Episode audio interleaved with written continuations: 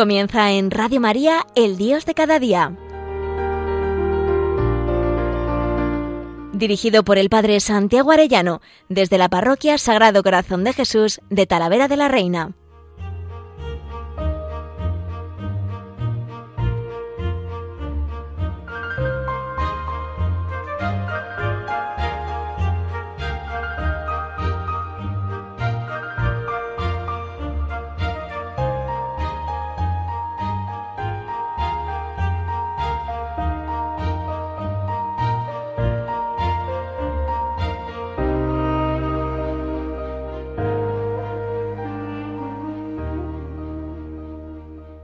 Muy queridos oyentes de Radio María, muy queridos amigos todos, qué alegría un lunes más con todos ustedes.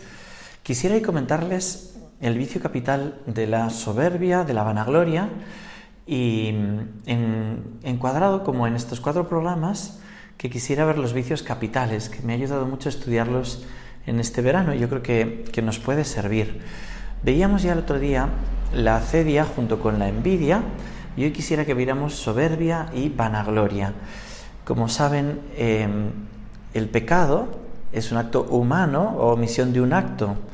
El pecado sería, dice San Agustín, es todo acto, pensamiento, palabra o deseo contrario a la ley de Dios. Y el vicio es una propensión, es una disposición interior de nuestras facultades a determinados actos. Es un hábito, una repetición de actos que ya ha quedado como impregnado en nosotros y que nos hace fácil la virtud cuando el hábito es bueno y que nos dificulta la virtud cuando el hábito es malo, cuando es un vicio. La finalidad de toda educación será siempre educar en las virtudes, eh, virtudes que serían intelectuales, virtudes morales. Fíjense lo que dice el número 1865 del Catecismo. El pecado crea una facilidad para el pecado, engendra el vicio por la repetición de actos de ahí resultan inclinaciones desviadas que oscurecen la conciencia y corrompen la valoración concreta del bien y del mal. Así el pecado tiende a reproducirse y a reforzarse, pero no puede destruir el sentido moral hasta su raíz. Digamos que los vicios son huellas en nuestro carácter, así lo explica Martín Echeverría, del cual eh, del cual tomamos algunas de las reflexiones de su tesis doctoral, y llevan a eh, como a cometer nuevos pecados.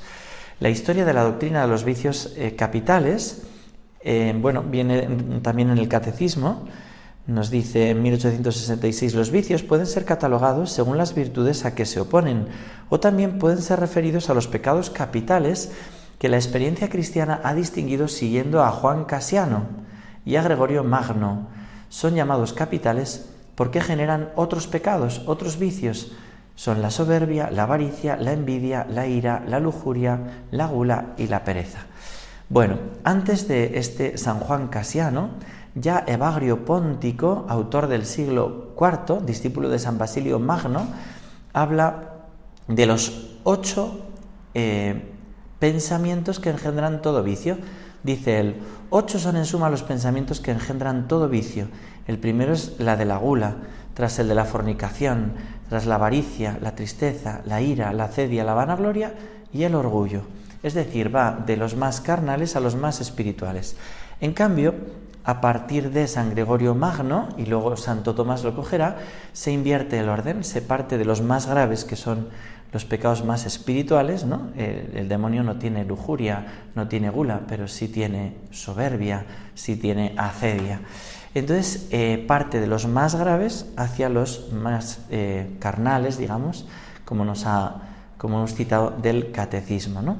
Bueno, el llamarse pecado capital eh, hace referencia no necesariamente que en sí sea más grave, que merezca la pena capital, la pena mortal, sino que son cabeza de otros, que tienen una constelación de vicios alrededor y que lleva de por sí a otros pecados. ¿no? Eso es lo que, lo que quiere decir. Y en ese sentido hay que estar atento a los pecados capitales porque engendran a otros. Y a veces decimos, uy, este, esta persona eh, tiene estas manifestaciones de, criticar mucho, ya, pero es que lo que tiene en el fondo es una herida grande de acedia y por eso lo critica todo, ¿no? O de soberbia, por eso ¿no? Se muestra eh, humilde, pero en realidad lo que hay debajo es soberbia, ¿no? Se manifiesta como pusilánime. Bien, y a la vez que digo esto, me parece interesante evitar el peligro del ensañarse con la psicología del desenmascaramiento. Nosotros hemos de confiar en Dios sobre todo, pero también en las personas.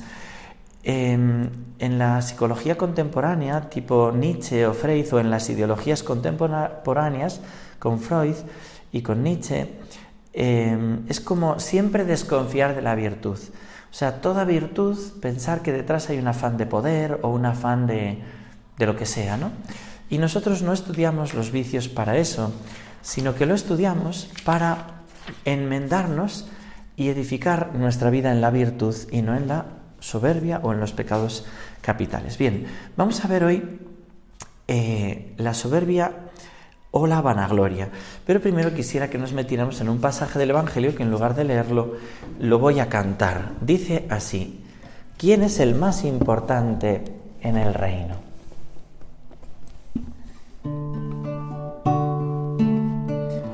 ¿Quién es el más importante en el reino?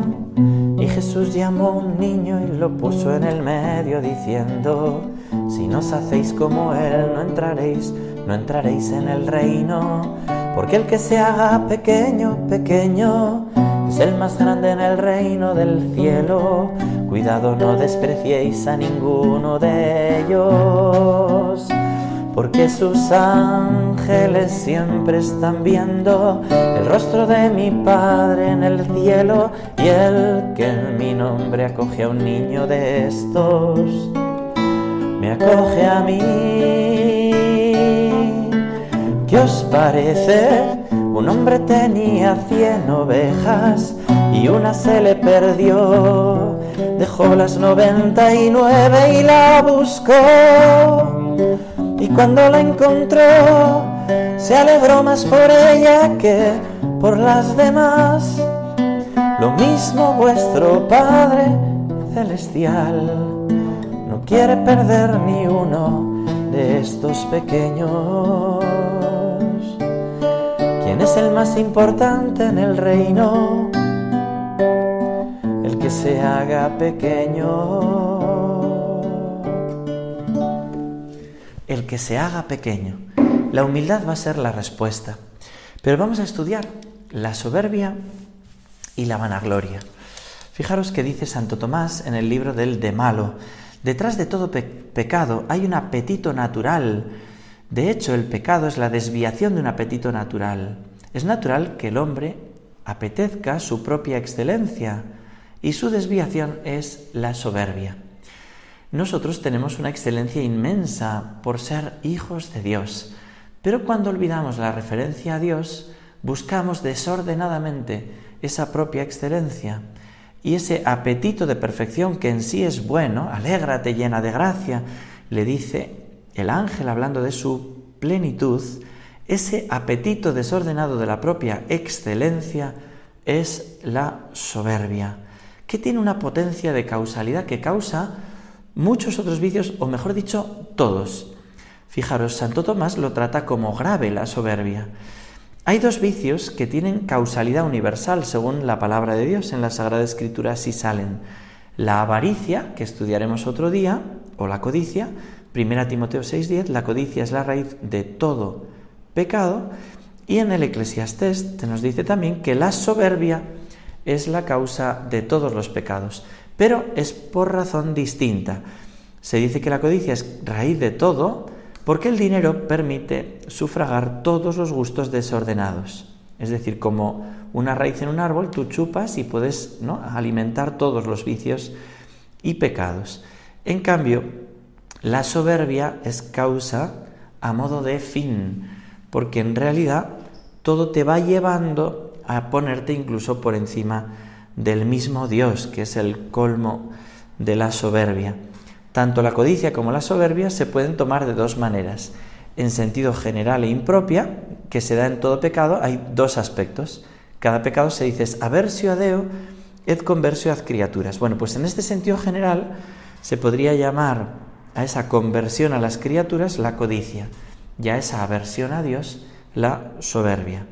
En sentido específico y propio, eh, todo, digamos, la soberbia en ese sentido es esa búsqueda desordenada de la propia excelencia fuera del orden de la propia razón. La soberbia es un vicio que conduce a un pecado gravísimo que no solo contradice la virtud contraria, que es la humildad, sino que contradice también la virtud más alta, que es la caridad, por la cual amamos a Dios sobre todas las cosas. Fijaros que eh, los fariseos eran personas que aparentemente por fuera vivían como una gran virtud, pero sin embargo por dentro eran maestros en la sospecha, como Nietzsche, que ve la voluntad de poder detrás de toda virtud, o Freud, que ve detrás de la lujuria eh, todo pecado, ¿no? Los monjes del desierto ya lo habían observado en la perspectiva de la purificación de los vicios, no en tanto en esa perspectiva de la sospecha de Nietzsche y de Freud, ¿no?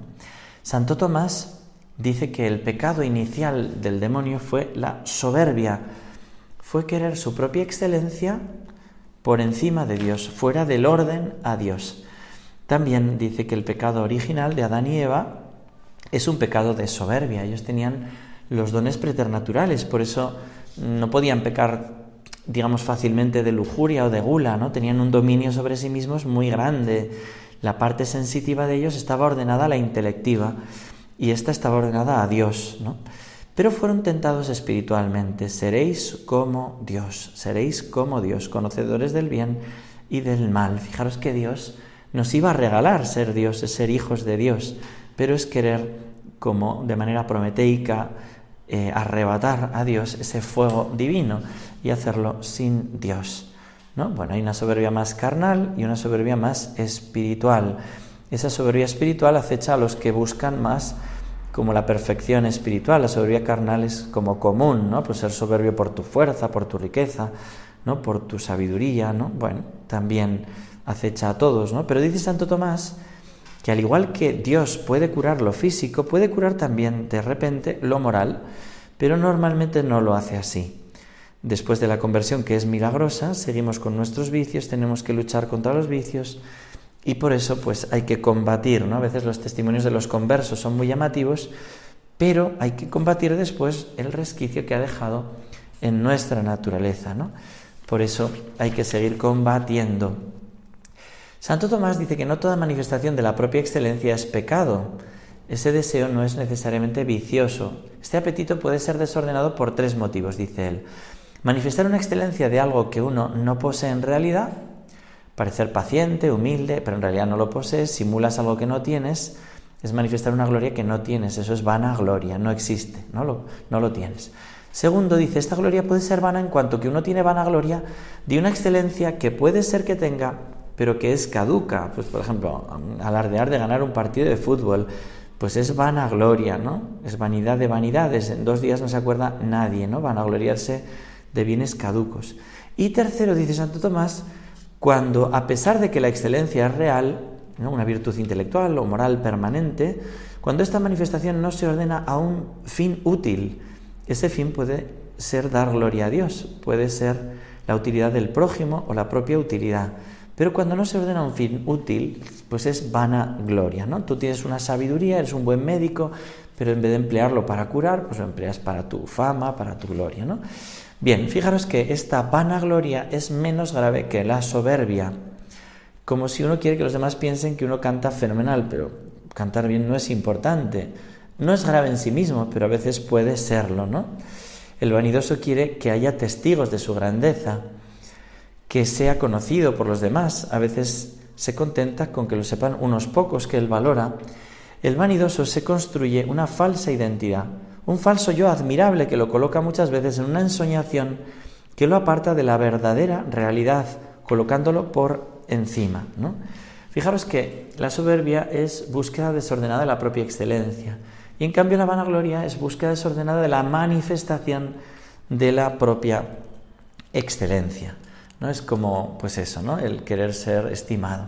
La soberbia, por eso, Santo Tomás no lo suele colocar como pecado capital, sino como más que pecado capital, como el pecado capital de todos los pecados capitales. Él pone la vanagloria como primer pecado capital y la soberbia como la cabeza, el pecado capital de todos los demás pecados capitales. ¿no? Fijaros esto curioso, ¿no? que la vanagloria te lleva a tener una especie de yo admirable que en realidad no es verdadero. ¿no? Eh, es simplemente porque tú quieres ser visto. Casiano dice en las colaciones que hay monjes que son capaces de hacer grandes obras estéticas solo por vanidad. Pues ayunar tres días seguidos, pero solo cuando los miran. Cuando, cuando no los miran no aguantan ni media hora. Y pone el ejemplo del abad Macario. Dice que en el desierto eh, el almuerzo desde tercia y en el monasterio aguantaba días, porque en el monasterio el pasto de la vanagloria le alimentaba. ¿no? O sea, cuando estaba en el desierto no llegaba a no almorzar al mediodía. Y en cambio, en el monasterio que le veían, pues aparecía como pues varios días sin, eh, sin eh, comer, ¿no? Bueno, es la vanagloria.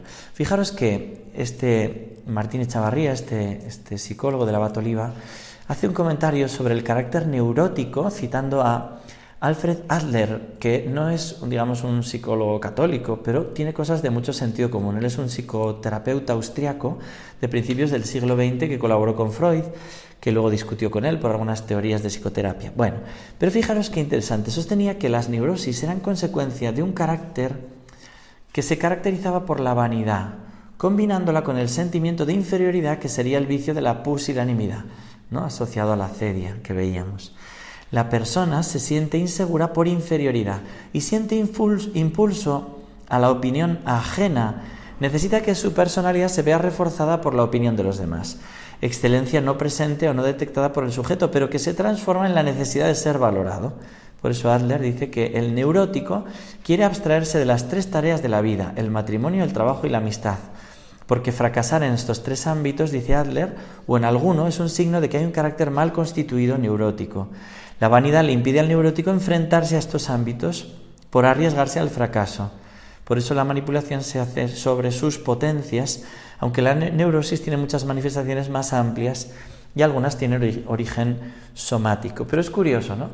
No crees que vales nada, no, no, entiendes que eres un tesoro para el corazón de Dios y entonces necesitas manifestar algo que no eres, ¿no? Estás siempre como vendiéndote y siempre como fingiendo. Bien. ¿Por qué la vanagloria es pecado capital y cuáles son sus consecuencias? Pues es pecado capital porque tiene hijas, genera un síndrome moral, ¿no? De manera directa o de manera oblicua, el vanidoso necesita exaltarse a sí mismo y por eso, si se busca de manera directa o rectilínea, tenemos como hijas la jactancia, que es hija de, la vanagloria, es presumir, es echarse flores continuamente cuando alguien está todo el día echándose flores, relatar su currículum vitae mediante las palabras, intenta exaltarse a sí mismo o provocar con las palabras que los demás le exalten. Bueno, voy a hablar de este libro del que yo sé entre mucho y bastante, o en mi currículum hay publicados, ¿no? Tiene que presentar a un ponente y en realidad se exalta así y el pobre ponente queda fatal, ¿no? en realidad siempre se presentan a sí mismos. Viene la jactancia. Otra hija, en sentido directo, de esta vanagloria es la presunción. Cuando es mediante los hechos que uno se exalta, modos de comportarse. Si estos hechos son verdaderos, está la presunción de novedades o de originalidad que causa admiración, siempre buscando cosas que llamen la atención. Y también otra hija es la hipocresía, consecuencia de la vanagloria. Si los hechos son falsos, ¿no? Uno intenta mostrarse, fíjate lo que yo hice y es falso, pues se genera esa hipocresía, ¿no? Los padres de la Iglesia hablaban mucho de este aspecto, ¿no? Si se, busca de manera oblicua, de manera indirecta, las hijas de la vanagloria, ¿no? Eh, decía Adler que en el centro de la personalidad neurótica está la vanidad, la neurosis es una consecuencia de la vanidad, dice él también, ¿no? Bueno, pues eh, en cuanto a la inteligencia, de manera indirecta, vendría la pertinacia, el vanidoso no quiere que el otro se muestre más listo que él y, brota la pertinacia o la terquedad. Dice, ¿por qué es tan terco este? ¿Por qué es vanidoso? No, no cede su opinión ante la opinión mejor del prójimo. La autoafirmación está por encima de la verdad y por eso se hace terco. Y en cuanto a la voluntad surge la discordia, claro, pues lo contrario de la concordia que está en paz con el prójimo, une corazones, el vanidoso no quiere estar de acuerdo con el prójimo porque supondría de poner su voluntad, por tanto, discordia. Y en la palabra surge la contienda. Después esto se expresa con la palabra y produce el discutir con los demás. ¿Por qué éste discute tanto con los demás? Bueno, porque es un vanidoso, hay que combatir la vanidad. La desobediencia también es una hija, no querer cumplir los mandatos del legítimo superior, porque obedecer es someterse y no lo soporta. Y también, fijaros que de la vanagloria, unido a la soberbia, también viene la desesperanza y la infidelidad. Al exceder la propia medida personal en cuanto al modo de poseerlo, esto sucede cuando una persona, dice Santo Tomás, se queda para sí misma un bien que debe compartir con los demás. Los efectos negativos que produce este vicio son varios. La soberbia y la vanagloria no solo corrompe directamente la virtud de la humildad, sino que también produce desesperanza y acarrea infidelidad, puesto que el hombre no quiere subordinarse a las normas de la fe. No quieres al final obedecer nada. Este vicio capital causa otros y hay que es inútil a veces atacar a las hijas si no se ataca a la madre. Eh, decía Adler también, el resto de los rasgos de arreglitos del neurótico son mecanismos de defensa, de automanipulación, todos los rasgos caerían o serían más fáciles de resolver si se arregla el rasgo caracterial de la vanidad. ¿Cuáles son los remedios de la vanagloria? Que me parece muy importante. Los remedios de la vanagloria, primero hay una terapéutica de los vicios en general, la medicina clásica, ¿no? Por los contrarios se curan los contrarios. Un pecado conduce a otro pecado, ¿no? Y entonces, bueno, pues buscar eso, la humildad, sobre todo que es lo contrario a la vanagloria. O sea, Ignacio diría, ¿no? Eh, que el mal espíritu, Satanás, busca riquezas, luego vanagloria y luego crecida soberbia.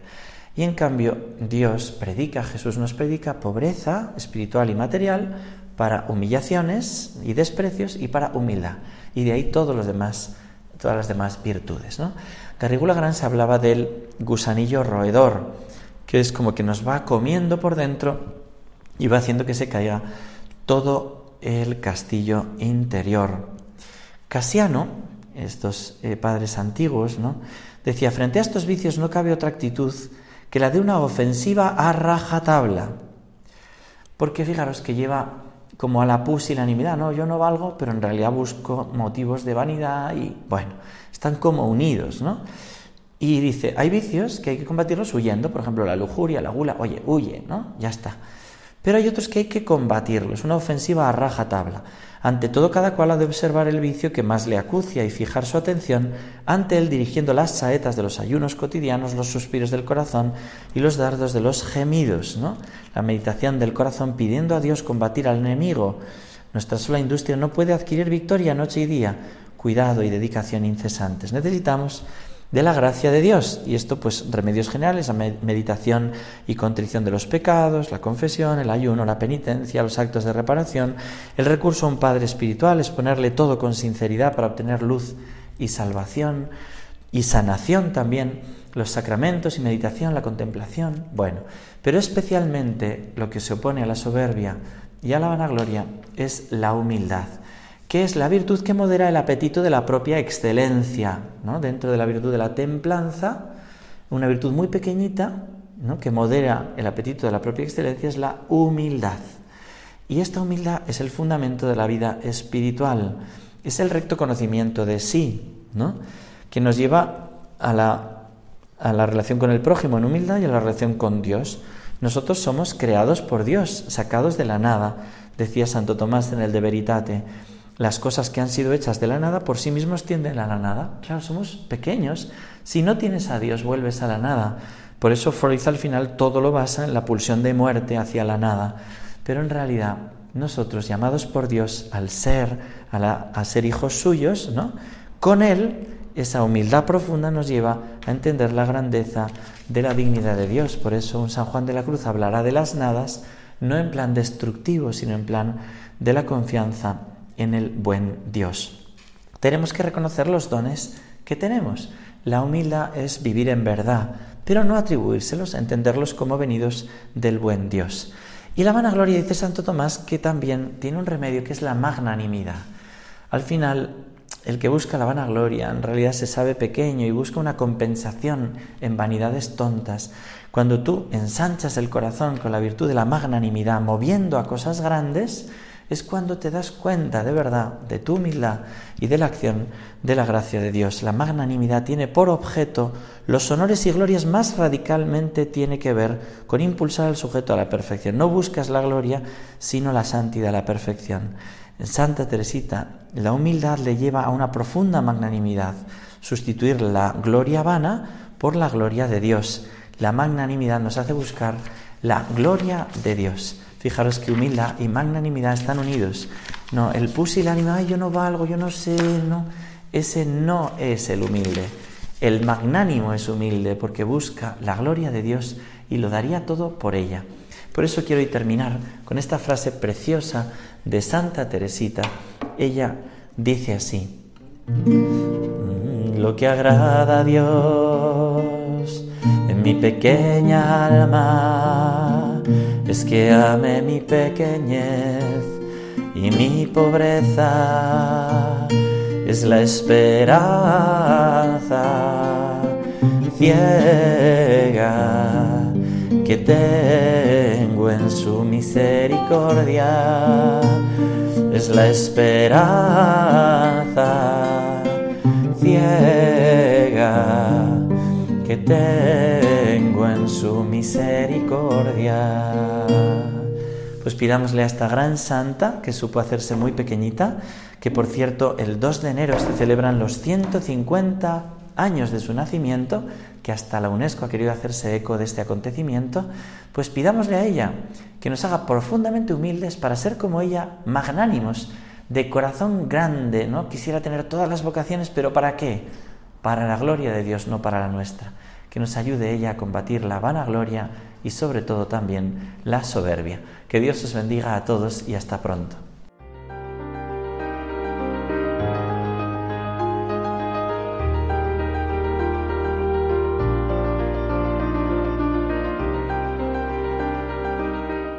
Finaliza en Radio María, El Dios de cada día. Dirigido por el Padre Santiago Arellano, desde la Parroquia Sagrado Corazón de Jesús de Talavera de la Reina.